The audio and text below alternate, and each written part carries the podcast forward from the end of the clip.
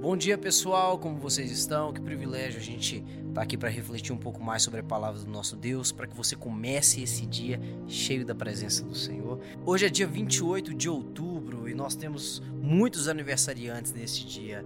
Nós temos aqui a Isis Soares, temos o Genesi Leandro, Juarez, Juliana, Palova Rafaela, Rodrigo Gustavo, Vera Lúcia. Gente, Quanta gente fazendo aniversário hoje, né? Que benção isso.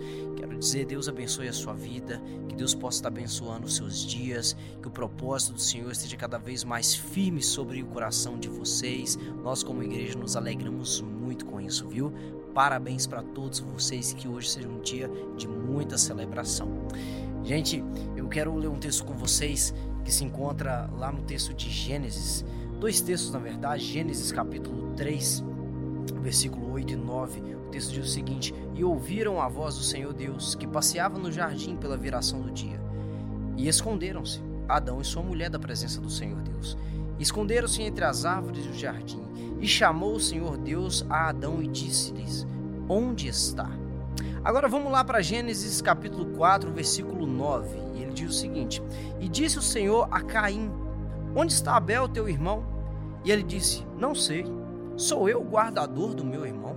Até aqui, gente. Interessante que nós temos esses dois textos que falam sobre a maneira como Deus se importa conosco. Né? Em ambos os textos, o Senhor está chamando as pessoas, tanto Adão quanto Caim, está perguntando ele sobre coisas que o próprio Deus já sabia. Ele pergunta para Adão: Adão, onde você está? E Adão estava escondido porque estava envergonhado pelo seu pecado. E depois ele chama por Caim um tempo depois e fala: Caí, onde está o seu irmão Abel? E ele disse: Eu por acaso sou o guardador do meu irmão. Perceba uma coisa muito interessante: Deus já sabia onde todos eles estavam. Deus já sabia que Adão estava escondido por causa da vergonha do seu pecado. E Deus também já sabia que Abel teria sido morto, já havia sido morto pelo seu irmão Caim. Deus pergunta para eles, não exatamente porque Deus não sabe o que está acontecendo, ele sabe de todas as coisas. Nosso Deus ele é onipresente, ele é onipotente, ele é onisciente, ele está em todos os lugares, ele pode todas as coisas. Mas a gente precisa entender que o propósito eterno de Deus para todo homem e mulher é relacionamento.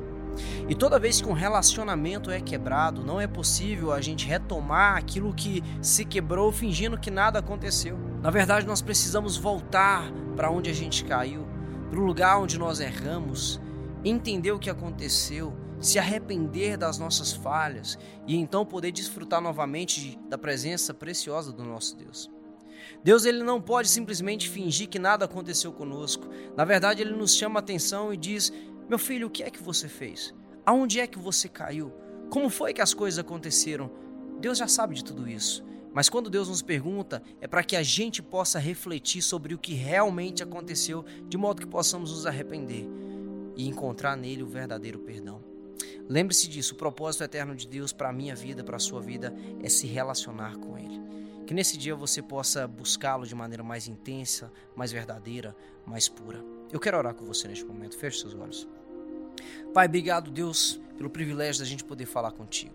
Obrigado porque nós temos livre acesso à Sua presença. Eu quero apresentar, Deus, diante de Ti todas as nossas falhas, toda quebra de aliança que porventura nós tentamos fazer. Deus, se nós estamos em desacordo com a tua palavra, não adianta a gente continuar servindo ao Senhor fingindo que nada aconteceu. Eu te peço que neste momento o Senhor, com teu Santo Espírito, possa nos lembrar, Senhor, de toda falha, de todo pecado e que o Senhor traga até nós o verdadeiro arrependimento, para que novamente sejamos reconciliados contigo e possamos viver nesse propósito que é caminhar com o Senhor dia após dia de maneira mais íntegra. Em nome de Jesus eu oro e agradeço. Amém.